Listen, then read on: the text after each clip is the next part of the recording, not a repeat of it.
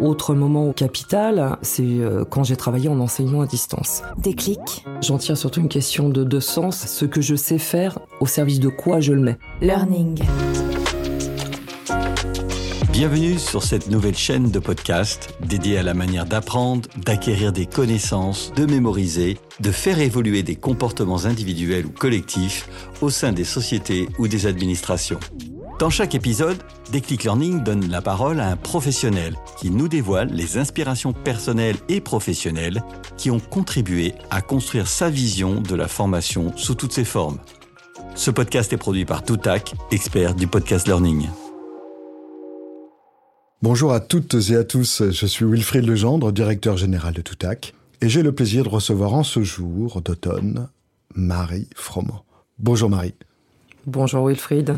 Alors les premiers frimas s'installent et ils ne t'ont pas empêché de traverser tout Paris en prenant la diagonale de Montreuil à Malakoff, à deux ou trois stations de Montparnasse, et je t'en remercie. Tu es manager du pôle innovation chez UCANS, et si tout le monde ne connaît pas ce nom, il me semble indispensable de l'expliciter. UCANS, c'est la Fédération des caisses nationales de la sécurité sociale qui existe depuis près de 50 ans. UCANS, c'est 145 000 collaborateurs, 5 caisses nationales telles que la retraite, l'URSSAF, la maladie, la famille. C'est 300 organismes qui la sollicitent chaque jour.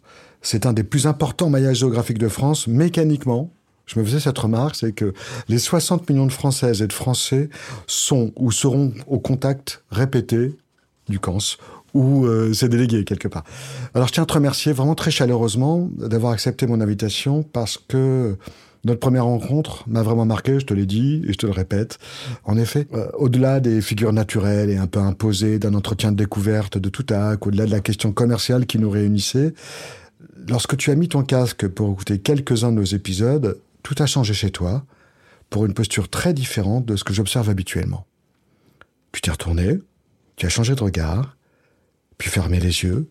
Quelques secondes de silence après, tu m'as compté tous les bénéfices et usages que tu entrevoyais. Comme si cette euh, introspection sonore esquissait des voix, euh, VOIE et non VOIX, euh, des voix nouvelles pour le développement des collaborateurs du CANS. Aussi, si tu le permets, je vais tenter de présenter rapidement ton parcours professionnel. Et ce qui m'a frappé en le découvrant, c'est la notion de projet. En effet, le projet semble être le fil directeur de tout ton parcours. Un, d'abord, tu es passionné d'édition. Tu as démarré ta carrière au Centre de formation et de perfectionnement des journalistes, le CFPJ, où tu es à la croisée de l'information et de la formation. D'ailleurs, tu nous expliqueras peut-être ta version des nuances à donner entre informer, sensibiliser, former. Puis tu as dirigé des centres de formation à distance où sont les, des premières formations B2C pour celles et ceux qui voulaient avoir un CAP de fleuriste ou paysagiste et le tout en distanciel. Enfin, tu as rejoint l'Institut CADIS qui est l'Institut de formation de la sécurité sociale, qui regroupe 250 personnes, où tu as eu des fonctions telles que la direction des projets complexes, pour ne citer qu'elle. J'accélère. Tu es désormais le manager du pôle innovation et alternance, la direction de la formation professionnelle du CANS. Est-ce que tu te retrouves dans tout ça? Plutôt pas mal comme portrait. Merci Wilfried. et puis tout d'abord, bah, merci à, à toi de, de, me recevoir et merci de, de, cette invitation. Oui, par rapport à, à ce que tu viens de, de dire de moi, euh, voilà, c'est vrai que la notion de voilà de, de projet euh, vraiment une dominante dans, dans mon parcours. Euh, dans le projet, c'est forcément l'écoute. Tu en as parlé à travers le podcast, modalité à laquelle je crois énormément pour nos, nos apprentissages. Dans le projet, c'est aussi du partage, c'est aussi de l'intelligence collective. Et tout ça, en fait, le liant, bah, c'est l'autre, c'est le vivre ensemble, c'est l'apprendre ensemble. Et puis, euh, bah pour revenir au, tout début du parcours, hein, euh, voilà, c'est vrai que j'ai commencé en fait euh, aux éditions du Centre de formation des journalistes, où là, ça a été ma rencontre avec la formation et l'information, comme tu le, le disais, et puis une grande rencontre professionnelle qui m'a formée euh, à la pédagogie. Euh, J'avais déjà passé deux ans aux, éditions du, du, centre de formation des journalistes, beaucoup échangé. Moi, j'ai toujours été passionnée de débats, d'informations, euh, curieuse de tout, curieuse de l'autre, curieuse de la société. Et euh, par la formation, euh, bah voilà, pour moi, c'est voilà, c'est apporter des clés de compréhension, des clés techniques, des clés d'évolution euh, à l'autre. Et donc, au centre de formation des journalistes, c'était euh, mettre à disposition du monde de l'entreprise les techniques des journalistes pour les communicants. Et tout ça, nous étions avant les années 2000. Voilà.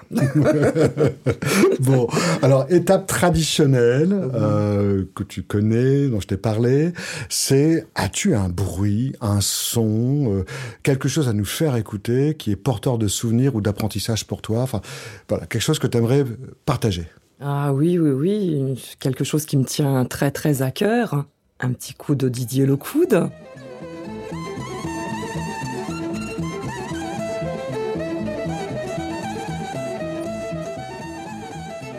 Pourquoi Didier Lockwood Et pourquoi Didier Lockwood Eh ben Didier Lockwood, parce que Didier Lockwood, c'est la créativité, c'est l'improvisation, et l'improvisation, ça se prépare, ça s'apprend. C'est aussi la pédagogie inversée. C'est l'homme qui a quand même révolutionné, euh, oui j'emploie un mot très très fort, mais pour moi c'est une vraie révolution, l'apprentissage de la musique où euh, l'apprentissage de la musique, on était dans un apprentissage, on va dire, très classique, euh, avec euh, du descendant, du théorique. et pour tous ceux qui ont eu, comme moi, un peu la chance de passer par le conservatoire quelques heures douloureuses, et en fait, la musique peut s'apprendre différemment, comme pour le métier, pour d'autres Qu'est-ce qu'il a apporté pour toi en particulier dans, dans sa pédagogie? Quel exemple tu peux nous donner? bah, L'exemple que je peux donner, c'est que Didier Lockwood, d'ailleurs, euh, voilà, il y a des centres hein, de formation qui existent encore euh, à son, avec cette pédagogie. Ça passe par la pratique et la découverte de différents genres. Voilà, donc on passe par la pratique, donc on passe par le plaisir, avant de rentrer en fait dans un enseignement, on va dire, beaucoup plus euh, théorique et plus fastidieux. Et ça, je trouve ça très intéressant. Et là, je fais le lien avec, euh, puisque nous parlons quand même de learning ici, donc il ne faut pas euh, l'oublier aussi pour nos métiers divers et variés. Euh, ben voilà, ça, ça fait écho évidemment à la pédagogie inversée, ça fait un écho, euh, comment dire, à l'intelligence collective, ça fait écho, voilà, pour euh, quelques croyants euh, à l'apprenance euh, aussi, au partage entre pairs, entre débutants et aussi des, des gens confirmés, et qu'en fait on apprend tous des uns et des autres. Pour moi, c'est ça en fait que ça évoque. Et où je te rejoins, c'est que euh, quand on voit Didier Lockwood euh, avec son violon, euh, il y a la notion de plaisir, il y a la notion d'émotion quelque part à, ressentir dans ce qui nous anime à ce moment-là parce qu'on a un instrument entre les mains. Et c'est peut-être ça aussi qu'on doit pouvoir retrouver dans la formation, retrouver la place du plaisir, retrouver la place de l'émotion, porteur euh, bah, d'un enseignement plus aisé, plus facile, plus fluide, ne serait-ce que pour être plus réceptif à des contenus plus on va dire plus pesants, comme euh, ça nous arrive quelquefois quand même d'avoir des contenus plus pesants. Tout à fait, on a tous des contenus plus pesants et puis euh, là évidemment, bah, on en arrive sur euh, comment on apprend. On apprend parce qu'il se passe quelque chose, parce qu'il se passe quelque chose que l'on partage, parce qu'on ressent des émotions. Et tout le jeu du, du pédagogue, euh, du formateur, du facilitateur, on l'appelle comme on veut, euh, voilà, c'est de, aussi d'être déclencheur d'émotions pour pouvoir provoquer quelque chose, pour pouvoir mobiliser aussi l'attention de l'apprenant dans son parcours d'apprentissage. Et comment tu vois le e-learning dans tout ça? Parce que quand tu parles du formateur, quand tu parles ouais. du facilitateur, on voit bien que c'est une personne, c'est incarné. Donc euh, il a ses talents, il a ses trucs et astuces qui sont capables de, euh, de propager cette émotion. Mais quand on est dans le e-learning, comment tu vois ça? Alors pour moi, le e-learning, euh, voilà, peut aussi provoquer de, de l'émotion. Et puis derrière un e-learning, il y a aussi des humains avant qu'ils l'ont pensé. Donc ce qui est quand même plutôt rassurant, surtout de nos jours. Et euh, pour moi, le e-learning, en fait, euh, voilà, va pouvoir euh, aider à sensibiliser à des sujets, transmettre du savoir. Il faut qu'on passe aussi par de la gamification, qu'on mette aussi un petit peu en scène, voilà, tous les contenus, qu'il y ait beaucoup d'interactivité. Maintenant, pour un apprentissage, je dirais concret et un peu plus puissant, le e-learning ne se suffit pas en tant que tel euh, à lui-même. Pour moi, c'est une des modalités qu'il faut saisir. Et ce qui est intéressant aujourd'hui, euh, voilà, dans nos métiers de, de la formation, c'est qu'on dispose de beaucoup de modalités beaucoup de formats, dont le podcast, on a de la vidéo, on a du e-learning, on peut avoir de la classe virtuelle, du présentiel, enfin bon voilà, on va pas tous les citer, ouais. mais on a énormément de modalités. Et le jeu, c'est justement de se saisir de plusieurs modalités et de mettre en scène une formation. Et puis un vieux rêve fou, parce que quand on est dans la pédagogie, on a quelques rêves fous par moment aussi, c'est de peut-être sortir d'un raisonnement, et là je lance, euh, enfin pas une piste, hein, puisque certains l'explorent déjà, euh, voilà, restons modestes, mais sortir aussi du concept de la formation euh, one-shot euh, qui dure une heure, qui dure deux jours. Pour moi, l'apprentissage s'inscrit dans le temps. Apprendre demande du temps, et quand on a besoin de temps, il faut aussi qu'on puisse relancer les apprentissages. Et c'est là que l'humain a toute sa place pour encadrer l'apprenant. Quand je dis l'humain, il y a le manager aussi, qui a une place très très importante, et puis le formateur qui va intervenir ponctuellement. Donc on est dans de la mise en scène. Passons maintenant à un autre temps de notre rendez-vous, c'est le temps, moi j'appelle ça le dossier apprendre. Quel est ton, déclic à toi, professionnel, tu vois, qui t'a fait basculer dans le monde de la formation euh, sans regret quand on regarde ton parcours, hein, tu, as fait quand même l'essentiel de ta carrière dans, dans sur ce champ-là. Voilà, est-ce que euh, il y a quelque chose qui s'est passé à un moment, un événement ou des événements qui t'ont permis de basculer dans cet environnement et qui pourraient peut-être expliquer euh, aujourd'hui ton rôle au sein du CANS, en particulier par rapport au, gigantisme des missions qui sont les tiennes désormais bah, je dirais qu'il y a plusieurs déclics et plusieurs moments. En fait, euh, j'ai été convaincue à plusieurs reprises, donc je dois vraiment être convaincue. Je dirais que la, première étape, on en a parlé, euh, c'est vraiment euh, voilà d'être dans l'environnement des journalistes et de travailler sur encore une fois tout ce qui est formation, communication. Et là, on est bien sur le voilà toutes les techniques euh, et faire la différence entre encore une fois informer et former. Bah, il faut bien entendu passer par de la mise en pratique et euh, voilà, on n'est pas simplement en train de donner une information ou donner ou exposer une technique, il faut passer par le faire et on en revient sur le faire et le faire c'est ensemble. Toujours l'importance euh, du lien. Et puis, euh, autre moment aussi euh, pour moi euh, qui a été capital, c'est quand j'ai travaillé en enseignement à distance. Parce que j'ai passé dix ans en fait à travailler sur de la formation sur mesure, des petits groupes, etc. Et quand je suis passé en formation à distance pour un grand groupe, là on était sur une clientèle de particuliers avec des parcours longs pour se préparer à des examens dans les métiers du paysage et du la, la fleuristerie, une autre passion. Voilà. Et là, ce qui était intéressant, c'était aussi toute la conduite de projet qui était vraiment pour le coup en mode industriel, puisque là, j'ai dirigé euh, quand même deux écoles où on avait 5000 apprenants actifs à l'année, à distance. Et en fait, là, j'ai pu à la fois capter toutes les techniques de projets complexes, de conduite de projets complexes, tout en ayant moi en acquis euh, toutes les techniques du sur-mesure et comment soigner l'apprenant en bout du compte. Et ce que je me suis aperçu, c'est que avec les techniques vraiment de projet, euh, on va dire en mode industriel, ça me permettait de gagner du temps et ce temps, on pouvait le réinvestir justement sur une valeur ajoutée et des moments particuliers d'accompagnement, donc beaucoup de suivi élèves, etc., auprès des, auprès des apprenants. Quand on t'entend euh, sur les deux enseignements, euh, les deux déclics qui furent les tiens, à savoir euh, distinguer du registre de l'information et de la formation, et puis ne pas hésiter à opter pour des solutions industrielles parce que ça te fait gagner du temps, et donc tu es davantage en mesure d'accompagner l'apprenant. Qu'est-ce que tu en tires comme enseignement dans l'immensité de ta mission aujourd'hui avec les 145 000 collaborateurs du CANS bah, je dirais qu'en termes d'enseignement, en fait, j'en tire surtout une question de, de sens et voilà, ce que je sais faire, au service de quoi je le mets et quel sens euh, ça a, euh, dans le sens où en fait voilà travailler pour la sécurité sociale, on est sur une question de service public qui est quand même très très important euh, pour chacun, pour chaque personne, et avoir un terrain de jeu de 140 000 personnes, 140 000 salariés, il y a intérêt d'être armé de techniques de conduite de projet un peu en mode industriel, puisque bon voilà le, le terrain de jeu encore une fois est vaste. Et je fais le lien aussi, encore une fois, voilà, je disais avec l'approche sur mesure c'est aussi comment on peut apporter une plus-value, puisqu'on est au niveau de la fédération employeur hein, à Lucans. On propose des formations interbranches, donc euh, aux différentes branches de la sécurité sociale, maladie, famille, URSAF et retraite et autonomie. On leur propose et en fait, on doit les embarquer en les convainquant. Donc c'est pas si simple. Ben non, parce que quand tu as cinq euh, directions, euh, euh, il suffit que tu en aies deux qui soient hésitantes, une qui ne veuille pas, et tu n'as pas la majorité. Voilà. Alors comment tu fais? Vous travaillez la majorité C'est celui qui veut, qui a On n'a pas tout à fait défini un quorum. Il faudrait peut-être que j'en parle avec Benoît Emery, mon directeur, ça lui fera plaisir. c'est un sujet évoqué. Non, on y va vraiment en fait. Euh, on débat beaucoup avec eux, on construit les solutions avec eux, et puis euh, voilà, il faut les embarquer en fait en, expliquant. Et puis en déterminant toujours, et ça, on, on, retrouve aussi autour de voilà autour de la notion de projet. Voilà, c'est l'intérêt commun partagé. En fait, c'est ça. C'est en fait réussir à trouver quel est l'intérêt commun partagé. Euh, avec encore une fois toutes les branches de la sécurité sociale et comment on peut avancer tous ensemble. Donc en fait la pédagogie qu'on essaye voilà, de déployer euh, dans quelques parcours euh, de, formation.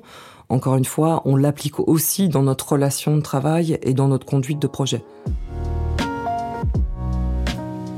Moi, ce qui m'a frappé euh, dans nos travaux communs, c'est que, sans déflorer le contenu, parce que c'est pas l'objet, c'est qu'en fait, dans ton brief, il y avait la notion de on a des collaborateurs citoyens. Euh, c'est ce que tu appelles peut-être la mission de service public. C'est de faire en sorte que d'ailleurs la pédagogie que euh, nous devons développer, elle doit s'adresser à des personnes qui œuvrent euh, parce qu'ils sont salariés, ils ont un métier, ils ont une profession, etc. Mais aussi parce que derrière, ils sont des citoyens et à cet égard, ils ont un rôle social, ne serait-ce que dans leur famille ou dans leur ville, etc. Et que donc, tu mettais une attente très particulière sur ce rôle-là. Dans quelle mesure tu considères que la formation participe à cela C'est-à-dire, dire, toi, où est-ce que tu mets la frontière entre le monde de l'entreprise et, le monde de la vie, euh, la vie profane, la vie de tous les jours? Euh, quand on travaille à la sécurité sociale, bah, c'est comme dans pas mal de structures, mais à la sécurité sociale, il y a des questions de valeurs qui sont importantes. Voilà, on est mission de service public, on est sur une notion de bien commun. Enfin bon, voilà, l'importance de la sécurité sociale, je pense que tout le monde euh, l'a à l'esprit. Quand on travaille à la sécurité sociale, on doit aussi avoir euh, un respect de la déontologie, puisqu'on se doit d'être impeccable hein, quand même dans notre dans nos façons d'agir, et ce à tous les postes. Donc ça, c'est vraiment une dominante qui est très très forte et euh, voilà. Et puis, puisque tu, tu parles, voilà aussi par rapport à l'innovation et la mission qu'on a euh, justement dans, dans, nos expérimentations, euh, voilà, on ne doit pas innover n'importe comment. Il y a aussi, euh, voilà, cette logique, encore une fois, d'éthique et de et de valeurs euh, à respecter à porter. Ensuite, euh, ce à quoi je crois, c'est qu'on est tous euh, citoyens. Je dirais que ma citoyenneté, je la laisse pas à la porte du bureau. Ma neutralité, par contre, elle passe la porte du bureau, elle rentre dans le bureau, mais je reste quand même malgré tout citoyenne. Et euh, dans la formation, pour encore une fois, voilà, rester sur l'angle, voilà, de qu'est-ce qu'on peut faire pour mieux apprendre, on doit aussi rendre les gens acteurs. Donc quelque part, on rejoint aussi la question, euh, voilà, de, de, la citoyenneté, c'est-à-dire que emmener quelqu'un en formation, j'aime bien d'ailleurs la notion de, de, voyage comme ça en, formation, on doit lui donner les clés, les moyens de pouvoir apprendre. Notre job, il est là, quoi. Et donc lui donner les moyens d'être acteur pour reboucler, euh, voilà, quand on rentre à la maison, on revient toujours avec un peu ce qu'on est. Donc ce qu'on a fait aussi euh, oui, euh, sachant quand même que 145 000 collaborateurs, moi ce qui me frappe, c'est qu'il y a forcément euh, un peu les marronniers de la formation avec les questions de euh, n'importe quoi, cybersécurité, compliance, euh, voilà, de choses qui arrivent comme ça régulièrement. J'appelle ça les marronniers, moi, parce qu'il faut le traiter, euh, parce qu'il faut le faire, il faut cocher la case. Et puis à la fois, quelque part, l'ascenseur social que peut représenter la formation, l'accompagnement à l'ascension sociale que peut représenter la formation. Et quand on a 45 000 collaborateurs, euh, comment on gère tout, ce, tout cela tu, vois ce que je veux dire? C'est cette dimension, euh, faire en sorte que ce, bien précieux que vous proposez, qu'est la formation, soit vécu et compris par les 145 000 collaborateurs comme ils sont acteurs, d'accord? Mais ils y arrivent, euh, c'est possible, ça a un sens pour eux? On l'espère. Après, on peut pas être certain évidemment que c'est un sens par tous. Et puis autour, encore une fois, de chaque salarié, euh, bah, faut pas oublier qu'il travaille dans un organisme. Il y a quand même aussi tout un staff. Il y a un directeur d'organisme ou une directrice. Voilà, il y a les équipes RH, il y a le management. Donc on n'est pas seul à porter. Il y a les caisses nationales, il y a l'UCANS. On est plusieurs acteurs à entourer. Voilà les, les salariés pour euh, essayer de donner du sens et que et sur la question de la mobilité, puisqu'on parle aussi de, de ça. Voilà encore une fois, sur l'évolution euh, possible en interne. Nous, il y a des parcours d'évolution métier qui existent à la sécurité sociale. On a aussi des certificats de qualification professionnelle de branche. On est dans une logique, bon, bah, comme tout le monde, de blocs de compétences. Et donc, il y a tout un travail, euh, d'ailleurs, une direction même à Lucans hein, qui est dédiée euh, à l'accompagnement RH sur toutes ces questions. Après, le résultat. C'est pour ça que j'ai pris un peu de temps au démarrage de ce podcast pour mmh. présenter UCANS parce que c'est une mécanique qui est un peu inconnue. Et puis, euh, pour avoir très modestement euh, œuvré euh, à vos côtés, j'ai été frappé de cette sophistication, dans le bon sens du terme, du fait que la notion de service public n'est pas un vain mot. quand on te connaît, quand on connaît Damil, ton équipe, etc., on voit qu'il y a vraiment cette notion-là et que vous avez une vraie réflexion sociale et sociétale, tout en proposant des choses qui élèvent tout le monde dans le sens de sa carrière. Donc c'est ça que je trouvais. Voilà, c'est pas uniquement je réponds à un besoin lambda à un moment de d'un job à couvrir dire euh, d'une attente exprimée remontée par un manager. Non, c'est qu'il y a une vraie réflexion, j'ai un peu dire, un peu holistique de votre écosystème. Et je trouve ça, euh, waouh, c'est pour ça aussi que j'avais envie de, que tu viennes ici. Bah, écoute, merci. Petite question avant que l'on termine. Est-ce qu'il y a une personne que tu aimerais voir à ta place, une personne que tu considères vraiment inspirante eh bien, sans fausse flatterie, euh, voilà, je dirais bien mon directeur actuel, Benoît Emery, parce qu'on a pas mal de pas mal de débats ensemble. Et puis, euh, oui, je le trouve vraiment inspirant et je pense qu'il a beaucoup de choses à dire sur l'apprenance voilà, sujet que ah, je sais que... tu apprécies particulièrement. Je, je, renvoie à l'excellent ouvrage Upskilling avec mon ami Michael Montaner. Et puis Patrick Longchaud, euh, dont c'est un des chevals de bataille euh, sur cette question-là. Donc oui, oui, je, je vois bien ce que c'est que l'apprenance. Sujet euh, éminemment complexe quand même, hein, pour pas à, euh, à, la fois très théorique et à la fois très pragmatique. Euh, et, et, quand on, on ne voit pas la théorie, on, on trouve ça très pesant. Voilà. Donc avec Benoît, pourquoi pas en débattre. Génial. Merci à toi Marie. Merci à vous. Tout acquis. La voix. La voix. La voix. La voix de la formation.